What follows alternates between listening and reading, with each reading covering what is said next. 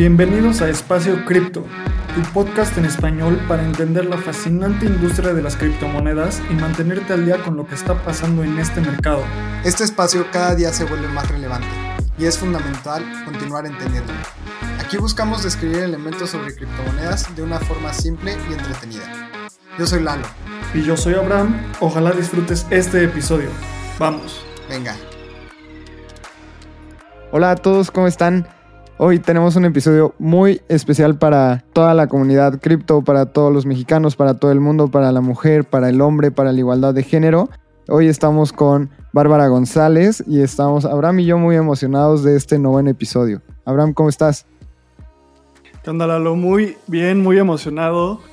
Justo en las pláticas que hemos tenido tú y yo últimamente, con todo lo que está pasando y las fechas en estos días, consideramos fundamental hacer este episodio y qué mejor que invitar a Bárbara, que es una de las mujeres ejemplo en el mundo cripto desde mi punto de vista. Entonces, eh, ¿qué tal? Introduzcamos a Bárbara. Bárbara González es Head of Finance del exchange de criptomonedas más grande de Latinoamérica, Bitso. Junto con el equipo de Bitso está trabajando en democratizar los servicios financieros en la región, encontrando casos de uso para la tecnología. Previo a Bitso, Bárbara trabajó en banca de inversión en Lazard, liderando transacciones de fusiones y adquisiciones y mercado de capitales principalmente. Además de Bitso, imparte clases en el ITAM y Bárbara tiene un MBA en Harvard Business School y es licenciada en finanzas de la Universidad Iberoamericana. Qué placer el tenerte aquí con nosotros y qué buena onda. Muchísimas gracias por aceptar la invitación en este día tan importante. No, hombre, muchísimas gracias por, por la invitación. Eh, súper emocionada de platicar con ustedes dos y sobre todo, como dicen, en el emblemático 8 de marzo, eh, qué mejor de poder venir aquí a platicar un poco de, de dónde estamos parados en temas de, de igualdad, de, de, impulsar la causa de, de tener más representación de mujeres en todo ámbito profesional, pero más que nada en el mundo cripto y cómo cripto nos está ayudando a, a poder solucionar muchas de las barreras que, que, hoy en día las mujeres tienen en, en el mundo tradicional. Exacto, Barbie. Justo uno de los temas más importantes para nosotros es la visibilidad, ¿no? Porque creemos que todos los temas de igualdad e inclusión, muchos de los esfuerzos empiezan con visibilidad y por eso te damos la bienvenida aquí porque en Espacio Cripto siempre creemos que cripto es uno de los elementos que más está llevando la igualdad a todo el mundo y nos encantaría empezar este episodio para que nos cuentes un poco de, de ti, de tu background, de por qué decidiste trabajar en la industria cripto. Siendo una graduada de un MBA de una de las universidades más prestigiosas del mundo y con todas las puertas abiertas después de esta carrera, ¿por qué decidiste entrar a cripto? Eh, yo vengo de una industria súper tradicional en la que operaba en un mundo eh, muy diferente al que, al que operamos hoy, en un mundo eh, completamente arcaico, para serles honestos, eh, un mundo completamente machista, eh, donde me enseñó muchísimo, o sea, fue banca de inversión y el mundo eh, del sector financiero tradicional eh, es una gran escuela y, y, creo que aprendí muchísimo, pero yo estaba muy incómoda con, con, con la realidad en la que yo, yo había estado viviendo previo a hacer mi maestría. Y no sentía que era parte de, no comulgaba con las ideas que yo tenía eh, de cómo debería de, funcionar las interacciones. Deja tú eh, mujer-hombre, sino que simplemente eh, el trabajo de día a día y, lo, que, lo que le hace feliz a uno y, no tenía una pasión realmente por lo que estaba haciendo. Disfrutaba mi trabajo, pero nunca, nunca, no, no tenía como que una razón de ser de por qué estaba, estaba ahí. Eh, un muy amigo mío, eh, curiosamente que también, que con quien trabajaba con él, se llama Alan Cassis, y que es el, fundador de Luna, un, fondo de, cripto. Eh, me presentó a Daniel Fogel eh, en diciembre del 2017, intentando generar una interacción entre Daniel y yo, que yo creo que no teníamos ni idea de a dónde, a dónde iba a llegar y mucho menos eh, este, pudimos ver que hoy en día se, este, seguiremos trabajando juntos y, y, haciendo también tan buen equipo. Alan completamente me convenció de por qué este era el espacio donde había que estarlo. Alan, Alan había dado el salto del mundo tradicional al mundo, eh, al mundo de cripto y para mí, eh, una parte bien importante de las cosas que, que, que jugaron un papel para tomar la decisión era que yo estaba buscando un trabajo donde pudiera tener un impacto importante. Y estudiando un poco de, de, lo que era la tecnología, estudiando un poco de las bondades de lo que tiene cripto y de, y de, y de lo que, a dónde, el potencial a dónde puede llegar, a mí me llamó muchísimo la atención la razón de, de, poder venir y tal vez generar una diferencia, más allá de si era un buen modelo de negocio, o si era un buen equipo, o si, eh, o si era una buena idea, eh, Bitso. Para mí, la, la, el simplemente la aspiración de poder generar un impacto en, en la vida de la gente eh, se me hizo súper atractivo. Eh, si adelantamos un poco ya, ya estando en Bitso, creo que tengo la fortuna y el honor de, de haber encontrado una causa que me apasiona por completo. Eh, el sentirme parte de realmente de la revolución que está cambiando las cosas, cómo se hacen, el status quo, eh, el, el, poder eh, ser parte de una generación de, de, productos y soluciones que no discriminan, eh, para mí ha sido de verdad, de verdad la oportunidad de la vida y, lo, y eso es algo que disfruto de mi trabajo todos los días. Pero más o menos es la historia de cómo llegué a este mundo. Y hoy en día volteo a ver el, mi vida pasada y se me hace de dinosaurios. Sería imposible para mí poder eh, ni siquiera contemplar la idea de regresar a, esa, a ese universo. Completamente. Oye, Bar, pues muchas felicidades. La verdad es que no conocí esa trayectoria y qué buena onda que hayas encontrado algo así en el mundo cripto. Pero ¿por qué crees que en el mundo cripto hay un impacto profundo para la igualdad? ¿O cómo es que llegaste a esa conclusión? Si partimos un poquito de, de, de la situación macro, en, sobre todo en Latinoamérica, eh, tenemos una población que históricamente ha sido eh, rezagada e ignorada por el sector bancario tradicional. ¿no? Eh, si hablamos de México particularmente, tenemos eh, una población donde únicamente el 40% de la población adulta está bancarizada, de los cuales eh, mucho, muchos de esos bancarizados están subbancarizados. Eh, y de la gente que está bancarizada, únicamente eh, el 45% son hombres y el 55% son mujeres. ¿Qué, ¿A qué me refiero cuando está, decimos que están subbancarizados? Es que muchas veces eh, las poblaciones tienen acceso a una sucursal de bancos a dos horas de su casa habitación o únicamente tienen una cuenta de nómina donde se les deposita la nómina, pero no tienen eh, acceso a otro tipo de servicios que pueden dar la banca. Hay una falta de acceso a crédito, una falta de acceso a, facilidades de, de, pago, ¿no? Y todo, todo este contexto en un sector donde los incentivos no habían estado correctos previo a 2017, 2018 para que se generara competencia, siempre había tenido muchísimo poder este, el sector bancario y no había presión ni social ni regulatoria de cambiar eso y de realmente generar los espacios donde pudieras este, eh, traer un cambio para poder acceder a toda la población.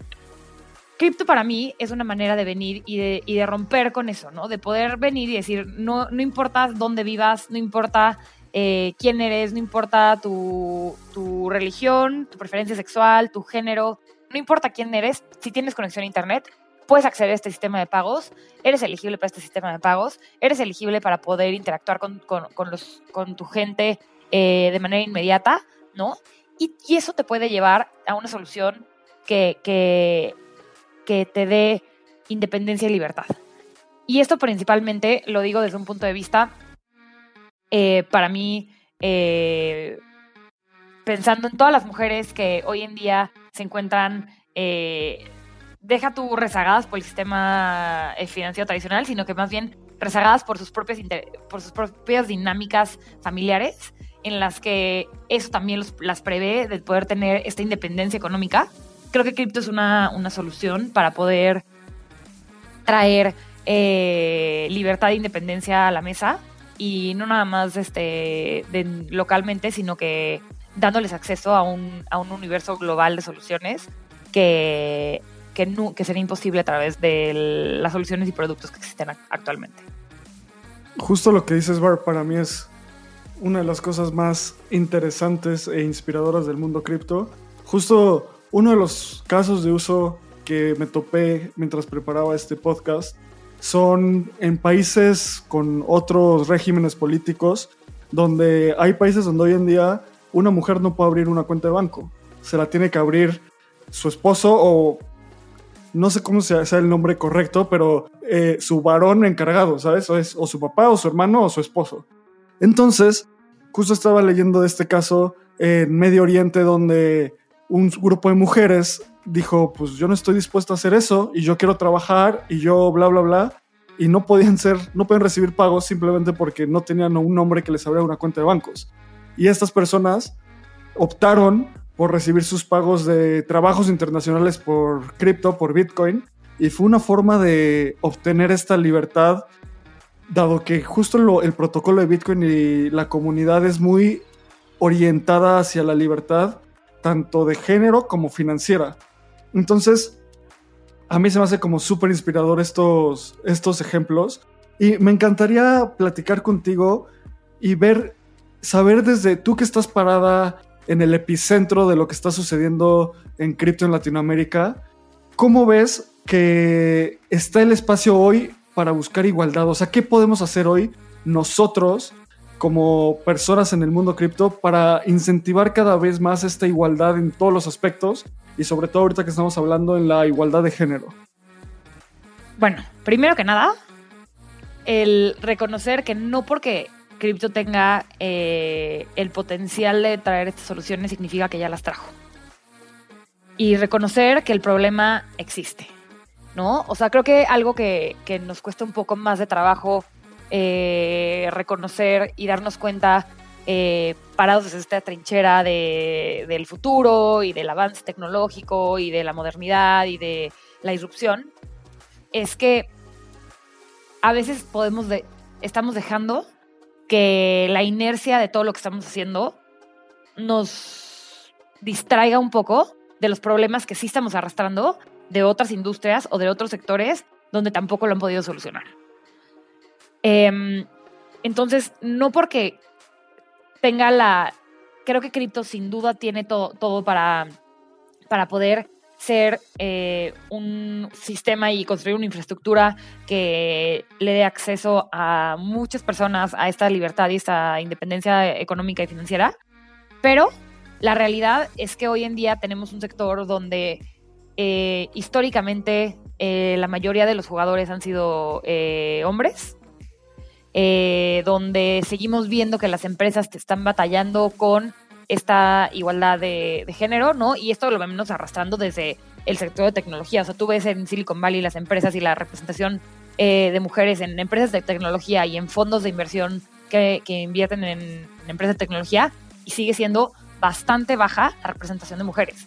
Y entonces no podemos pretender que cripto iba a ser diferente de, la noche a la mañana sin, sin ser deliberados en cómo resolver ese problema, ¿no? Entonces, primero que nada, creo que tenemos que reconocer que el problema sigue ahí y que tenemos que ser muy proactivos en cómo poder, eh, cómo poder destruir esos sesos que ya estamos cargando y esa, y esa dinámica para poder eh, empezar a generar un, un ambiente de diversidad e inclusión desde adentro. Porque, ¿qué pasa? Si lo que queremos es llegar a una población diversa y donde demos acceso a muchas personas a esa tecnología, tenemos que empezar por poder traer esa diversidad a la mesa de todos los proyectos que están trabajando en ello para que puedan pensar en el usuario, en el último usuario, ¿no? Si estamos sentados en una mesa y somos eh, ustedes dos y otros ocho hombres pensando en cómo van a llegar a las mujeres, va a ser bien difícil que puedan traer la perspectiva de quién es ese usuario final y cómo van a poder atraer a, ese usuario final y cómo van a poder solucionar esos problemas, ¿no? tal vez ahorita tú mencionabas, este, Abraham, eh, parte del research que es para, para el episodio, episodio de hoy, de, de cómo hay países en los que en realidad sigue siendo cierto que las mujeres no pueden abrir una cuenta de banco eh, solas.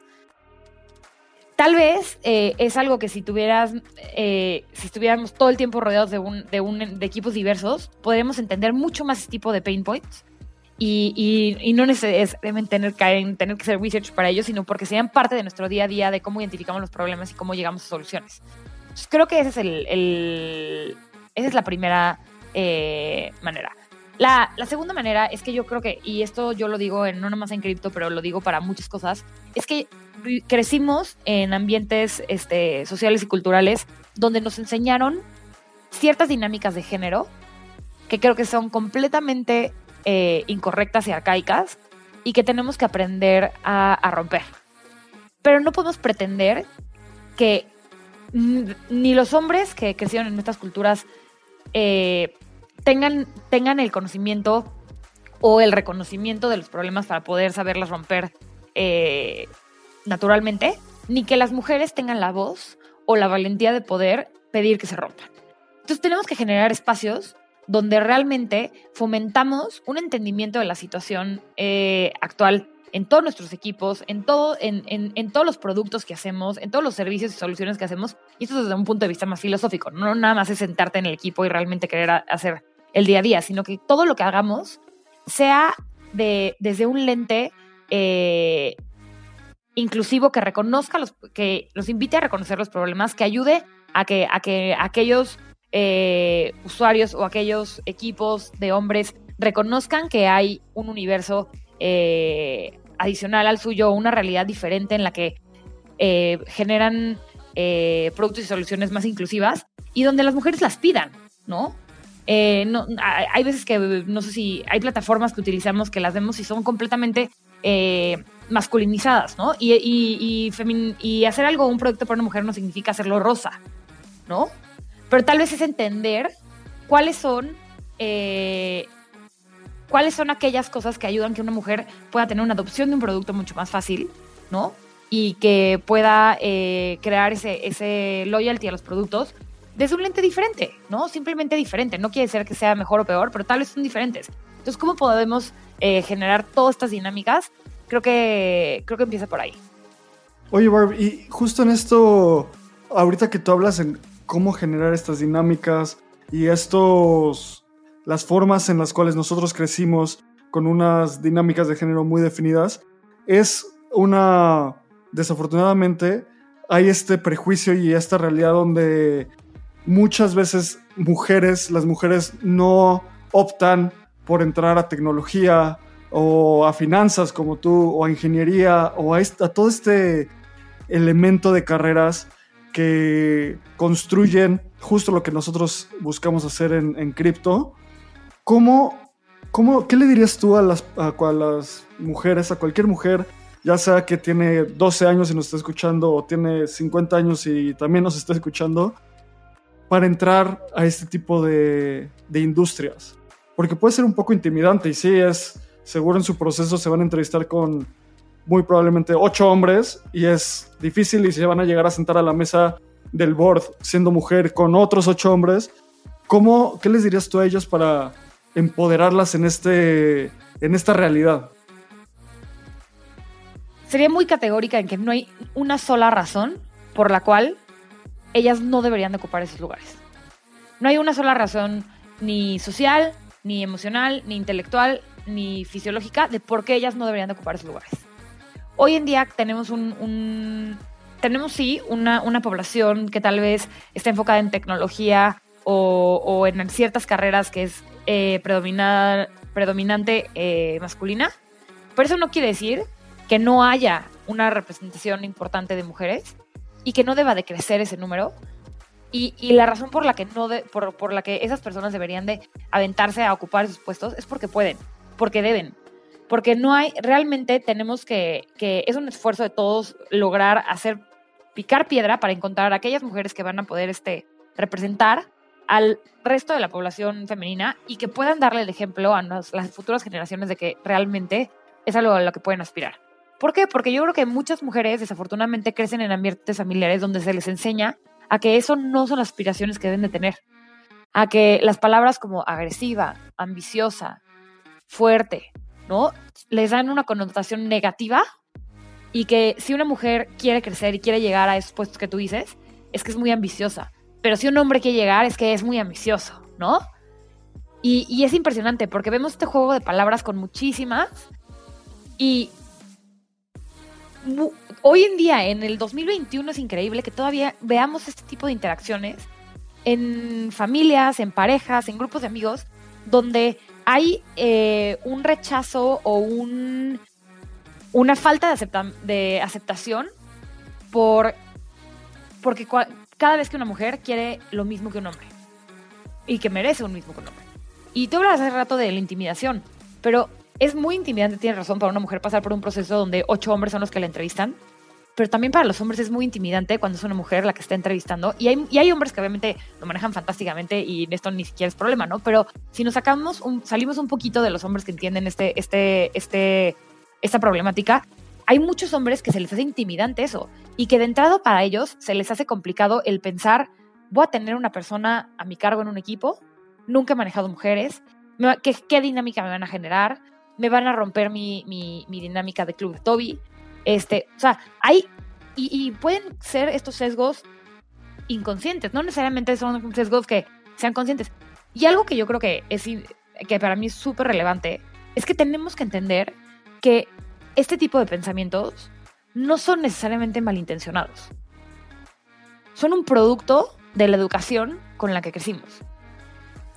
Y que es la labor de todos poder enseñarle y reeducar a estas personas en una realidad diferente.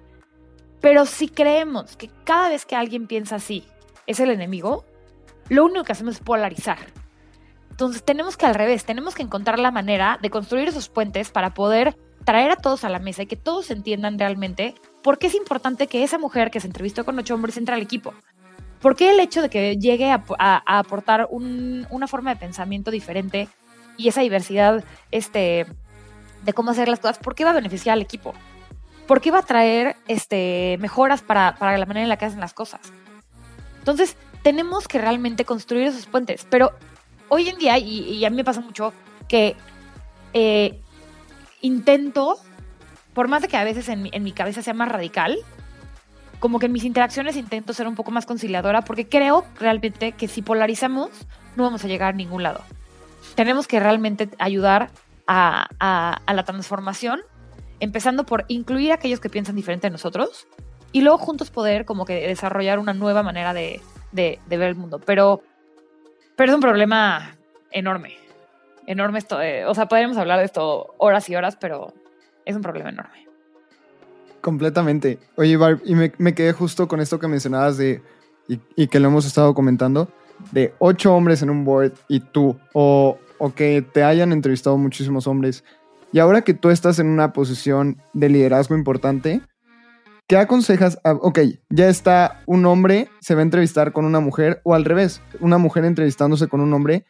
¿Qué aconsejas y cómo mejorar la interacción en, en ese preciso momento? Ok, ya estoy sentado, ¿y ahora? Claro. Yo creo que ahí, creo que tenemos que todos reconocer y conocer los sesgos que tenemos.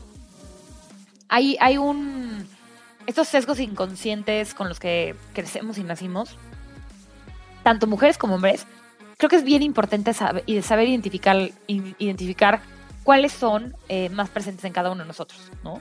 Hay muchísimas maneras de encontrar sesgos, hay, hay talleres, hay tests, hay links en internet donde puedes hacer un, examen de, sesgos, eh, hablar de estos sesgos, eh, empujarte a, a, convivir con gente que piensa diferente para entender cuáles son tus sesgos es bien importante porque en el momento en que yo me siento en la mesa, sea mujer o hombre, voy a traer ya una predisposición de cómo estoy pensando que la interacción va a funcionar. Y entonces creo que es importante que si yo reconozco que, bueno, a ver, yo tengo un sesgo importante porque siento que todos los hombres me rechazan porque todos los hombres son machos, ¿no? Imagínate que yo voy a... Ese es mi sesgo, ¿no? no por supuesto que es incorrecto, pero el sesgo es eso. Entonces yo la interacción que voy a tener va, va a ser, este, tal vez muy a la defensiva. En cambio, si yo digo, yo sé que tengo ese sesgo, voy a ser mucho más abierta y voy a intentar no ser a la defensiva y, pensar y partir de la base en la que la persona enfrente de mí es una persona que, este, inclusive, y que realmente cree en, la diversidad de género, tal vez va a ser muy diferente cómo voy a, desarrollarme en esa entrevista o no, ¿no? Y lo mismo pasa del otro lado. Yo creo que para mí esa es una parte súper importante. Es esta parte de como que eh, autoexploración este, intelectual y, cultural de cada uno de nosotros para poder este, llegar a conocernos mejor antes de poder exigirle al enfrente eh, cosas, pues poder no los exigir a nosotros mismos, ¿no? Oye, Barb, y justo todo lo que mencionas, creo que justo lo hemos platicado bastante que el tema de educación en temas de diversidad e inclusión es largo y es un espectro bien, bien, bien profundo, ¿sabes? Hay gente que ni siquiera sabe que existen esos temas, ¿no? Y es en el primer paso. Y hay gente que quiere que se hable más, pero no, no, no logramos entender que cada quien esté en un paso diferente y como dices, no todos lo hacen con dolo, simplemente es una falta de información. En tu experiencia, ¿qué recursos recomiendas para los diferentes niveles de inclusión? ¿Sabes? Para alguien que dice, es la primera vez que estoy escuchando esto, o para una persona que lleva años en esta lucha, ¿cuáles son las cosas que tú has visto, has leído, qué documentales, qué libros que tú has dicho así como, wow, esto me ayudó y me educó? Muy buena pregunta, Abraham. Y tal vez mi, mi respuesta no va a ser tan, tan útil, pero yo creo que la mejor manera de poder entender esto es platicando con gente que lo ha vivido. Y si hablamos del espectro, yo, yo soy súper, súper pro y fanática de, de, los aliados. Yo creo que para alguien que ni siquiera tiene consciente el problema o que ni siquiera ha reconocido que puede ser parte de la solución, creo que ahí es donde los aliados juegan un papel súper importante. Porque va a ser menos confrontativo que un, por ejemplo, hablando hombre contra hombre, venga un hombre y le diga, es que ve, esto es lo que estoy eh, este, entendiendo que está sucediendo, es lo que yo veo, es donde veo la solución, y que le comparta desde su misma perspectiva de hombre cómo, cómo puede ser parte de la solución, creo que para mí eso, es, eso puede hacer maravillas. ¿no? Obviamente tiene, las personas tienen que tener la disposición de querer entablar, si quieres, conversaciones, ¿no? Y tienes que saber encontrar al aliado correcto, pero creo que, creo que los aliados juegan un papel súper importante. Y del otro lado del espectro, yo sí creo que tener el acercamiento con mujeres y realmente entender toda esta trayectoria que han vivido es súper poderoso. Porque hay muchos hombres que creen que ya están del lado de el entendimiento, de que ya eh, dominan lo que está pasando, que todo. Pero hasta que no logran ponerse en los zapatos de realmente de una mujer y de una mujer que ha vivido experiencias de discriminación, de acoso, de rechazo y que pueden entender todo lo que se siente todos los días despertarse y decir, voy a ir a una junta y voy a ser la única mujer de 50 ingenieros y me voy a poner este, eh, fuerte y valiente para poder levantar la voz y todo, hasta que no entiendan lo que la dinámica de, una, de esa mujer es, nunca van a poder realmente ayudar, ya sea o a la solución en ese, en ese lado del espectro, o a ser un aliado que convierta a más personas, ¿no? Entonces, creo que es súper poderoso. O sea, como que si tienen la confianza con, con, mujeres en su entorno, yo de verdad lo, los invitaría a que hablen con, con las mujeres, hablen con sus mamás, con sus hermanas, con sus amigas, con sus parejas, con compañeras de trabajo, con las mujeres que están alrededor y, y pregúntenles realmente cómo ellas han experimentado como que los retos de ser mujer, no nomás en el ámbito profesional, en su vida personal. ¿Cómo han experimentado el, esta discriminación, este que te hagan menos, eh, este eh, que te hablen de maneras que tú te sientes cómoda? Eh, cosas muy simples, ¿no? O sea, yo tengo, bueno, les podría contar historias, tengo para aventar, pero cosas desde que la gente, hay, hay personas que no te ven a, los ojos porque no creen que es importante lo que tienes que decir. Hay gente que eh, el famoso mansplaining, ¿no? O que van y le preguntan al hombre al lado de ti cuando saben que tú eres la experta. O que te dicen, a mí una vez en una junta me dijeron nena y bueno, o sea, casi me muero. O sea, como que la cantidad de faltas de respeto evidentes y no evidentes con las que tenemos que vivir. Y la verdad yo creo que soy muy privilegiada, porque hay mujeres que de verdad viven en un entorno de miedo. O sea, donde, o sea, el miedo no de una manera figurativa, de miedo real, de que gente que no sabe si su vida peligra, si su integridad física y emocional peligra, ¿no? Gente mujeres que tienen que ir a trabajar para poder mantener a sus familias, pero de todas formas van a trabajar y tal vez tienen a un colega o a un jefe acosador, o personas o mujeres que regresan a sus casas y que el acosador está dentro de la casa, ¿no? O sea, y esto, de verdad, esta dinámica, pues, o sea, acérquense con, sus mujeres más cercanas y, y, pueden entender un mundo de cosas que los hombres nunca se han imaginado ni siquiera poder este, vivir, ¿no? Corro, he corrido dos maratones y justo una de las cosas que decía es como, hasta entrenar como mujer es difícil, porque yo no puedo salir a correr tan temprano como los hombres porque es de noche, ni tan tarde como los hombres porque es de noche. Yo no puedo salir este, vestida igual que porque en la calle pues se paran los coches y, te chiflan. O sea, todas las interacciones de las mujeres, o sea, tengo que ir corriendo con el volumen de la música cierto porque si alguien llega, o sea, de verdad, el ser mujer, desde que te despiertas a que te duermes, es una dinámica diferente que la de ser hombre completamente. Entonces, empieza por entender eso, ¿no? Y poder este, eh, ponerte en los zapatos de, la de enfrente y aprender, aprender esas cosas que ni siquiera se imaginaban que podían existir. Oye, Barb, y justo de todo lo que mencionas desde tu posición de liderazgo, también en, dentro del ecosistema del mundo cripto y tecnología y todo esto, en México, por ejemplo, solo el 12% de las ingenieras son mujeres.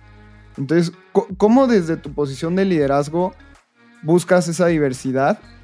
¿Y cómo, cómo pueden otras personas que están en esas posiciones de, de liderazgo en otras empresas y en otras industrias nivelar este tema?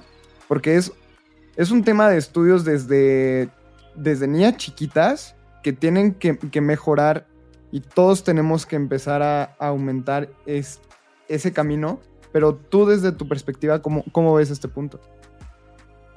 Yo creo que desde una posición de liderazgo hay mucho que se puede hacer.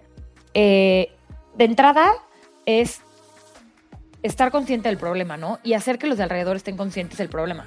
Porque si se no, si ni siquiera te das cuenta de que hay algo que, re- que resolver, nunca vas a poder ser parte de la solución. Creo que tienes que implementar procesos, por ejemplo, ciegos, ¿no? Donde la gente que está entrevistando eh, evalúa a los candidatos desde un punto de vista de, de capacidades y que no se deja llevar por sus propios sesgos de que vio el nombre de una mujer en el currículum versus de un hombre y entonces este, se dejó llevar porque tiene una preferencia inconsciente por un hombre, ¿no? Eh, puedes aportar de una manera en la que no perpetúas la discriminación previa. Yo soy una fiel creyente de que lo peor que puedes hacer cuando vas a contratar a alguien es preguntarle cuánto ganaba en su sueldo pasado. Porque si tú quieres no propiciar esta discriminación que potencialmente vivieron en su casa pasada, tú tienes que pagar po- por, el desempeño que va a hacer. No puedes estar este, perpetuando eh, esta discriminación que venían arrastrando previamente, ¿no?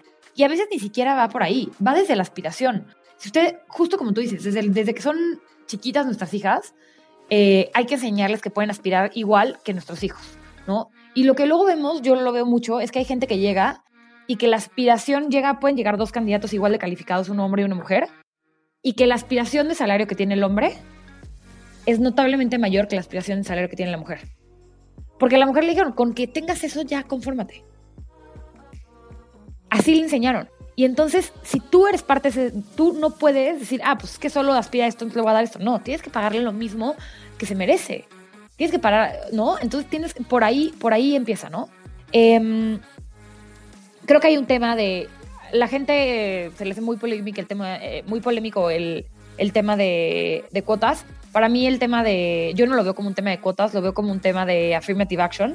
Yo creo que para, obviamente en el mundo eh, ideal, eh, un- una paridad orgánica sería eh, lo- a lo que todos aspiramos, pero yo creo que no se puede, la- realmente no puedes aspirar a una, a una paridad y a una, este, y, un- y una diversidad de equipos si no fuerzas la curva. Y eso no quiere decir contratar a alguien que está menos calificado sobre alguien que está calificado.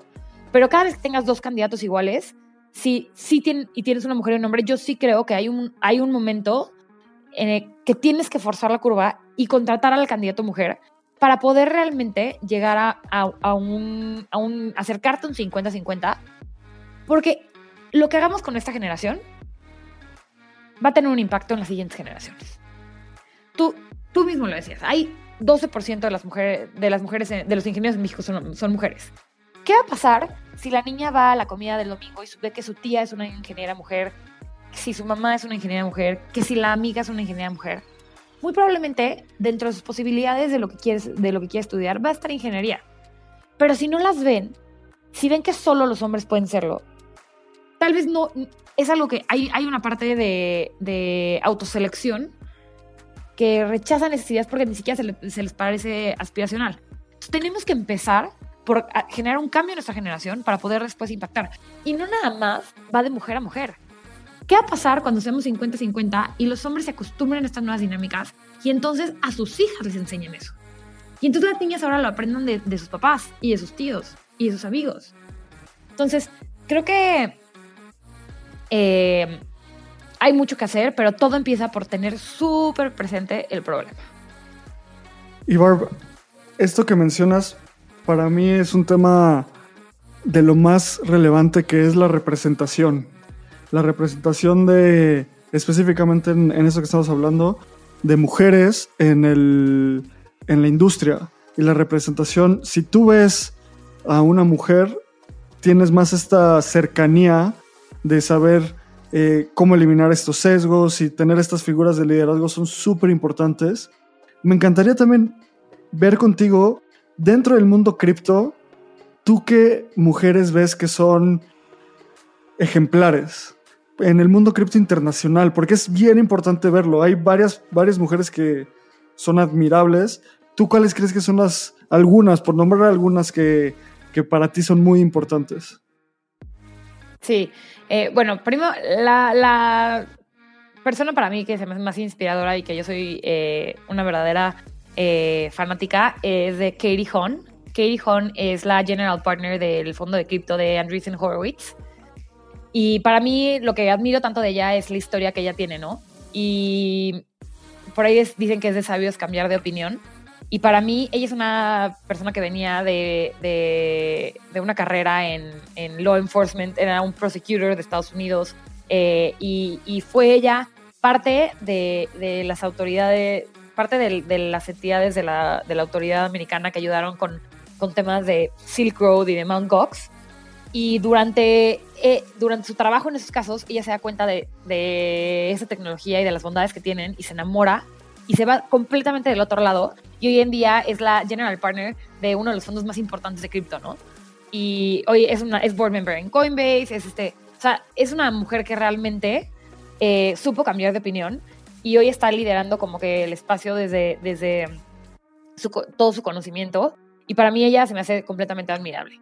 Tienes mujeres increíbles, ¿no? Tienes como eh, Flori Márquez, la co-founder de BlockFi, ¿no? BlockFi que en cuatro años se ha convertido en este monstruo y que cambió por completo la manera en la que interactuamos, em, no desde un punto de vista especulativo con cripto, sino desde un punto de vista como de, de, inversión, desde un punto de vista de, de, store value, o sea, como que realmente está redefiniendo, yo creo que toda este, esta generación, los productos de generación de intereses, hay gente que no cree en cripto y que está, está trayendo su dinero fiat al espacio solamente porque les puede dar intereses. Algo que el banco nunca te puede dar, nunca les va a poder dar, ¿no?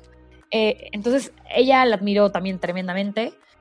Alguien como Catherine Cooley, de, que es la CEO de Binance US, este, también se me hace súper admirable. O sea, es una mujer que está eh, luchando contra, contra la trinchera desde adentro y, agarró y empacó sus cosas y dijo, voy a hacer esto.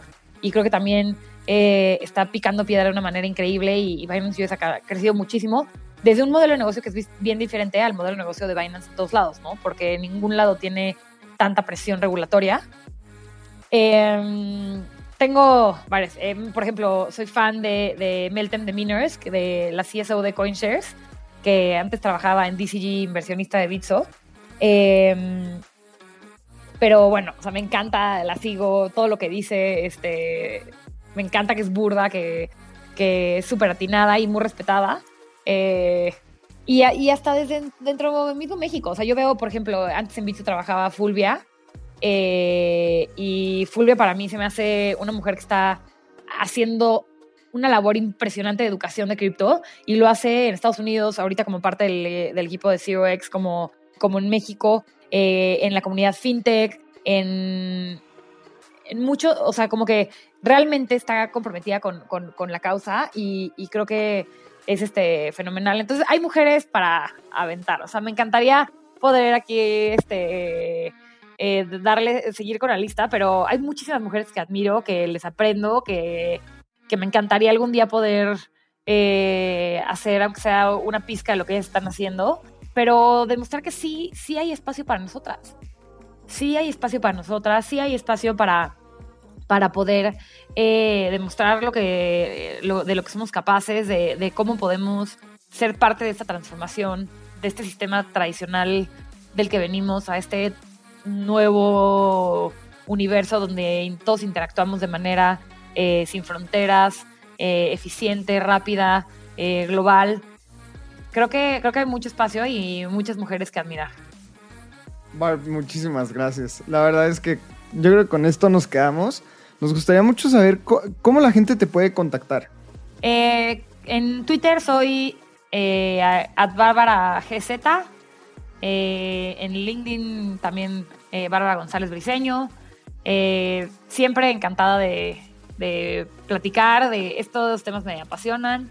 Eh, feliz de, poder dar mi, punto de vista y feliz de poder ayudar a, más mujeres que están interesadas en el espacio en subirse a, esta a este tren que, es un tren divertísimo de los que del cual los tres somos parte em, pero por ahí a quien, quien quiera estoy disponible Bar, pues muchísimas gracias en serio reitero como la admiración de Espacio Cripto y personal mía de, o sea, pudiendo trabajar contigo es es súper inspirador tener a una mujer en una posición tan fuerte y tan capaz y obviamente eso es lo que esperamos en todos los, todas las personas en cripto. Así que muchas gracias por tu, por tu tiempo, muchas gracias por, por venir a Espacio Cripto y en serio, gracias por esta plática porque yo personalmente se la voy a compartir a, muchas mujeres que tengo alrededor para que, porque la representación cada día es más importante. Así que muchas gracias por tu tiempo y siempre vamos a estar felices de tenerte en Espacio Cripto. No, muchísimas gracias por la invitación. Eh, me encanta, soy fan de los dos y eh, me siento muy honrado de poder poner mi granito de arena eh, y utilizar su plataforma para poder llegar a más mujeres y que escuchen y que, y que se animen. Barb, te agradezco muchísimo de tu tiempo. La verdad es que es es un tema muy importante y esto apenas, ojalá y sea el primer episodio contigo para seguir hablando de estos temas y seguir hablando del mundo cripto y hablando de igualdad, que es lo que, lo que estamos buscando dentro de este, de este podcast. Padrísimo. Muchísimas gracias a todos. Nos, nos escuchamos en el próximo episodio. Este guion de Mundo Futuro lo escribió una inteligencia artificial.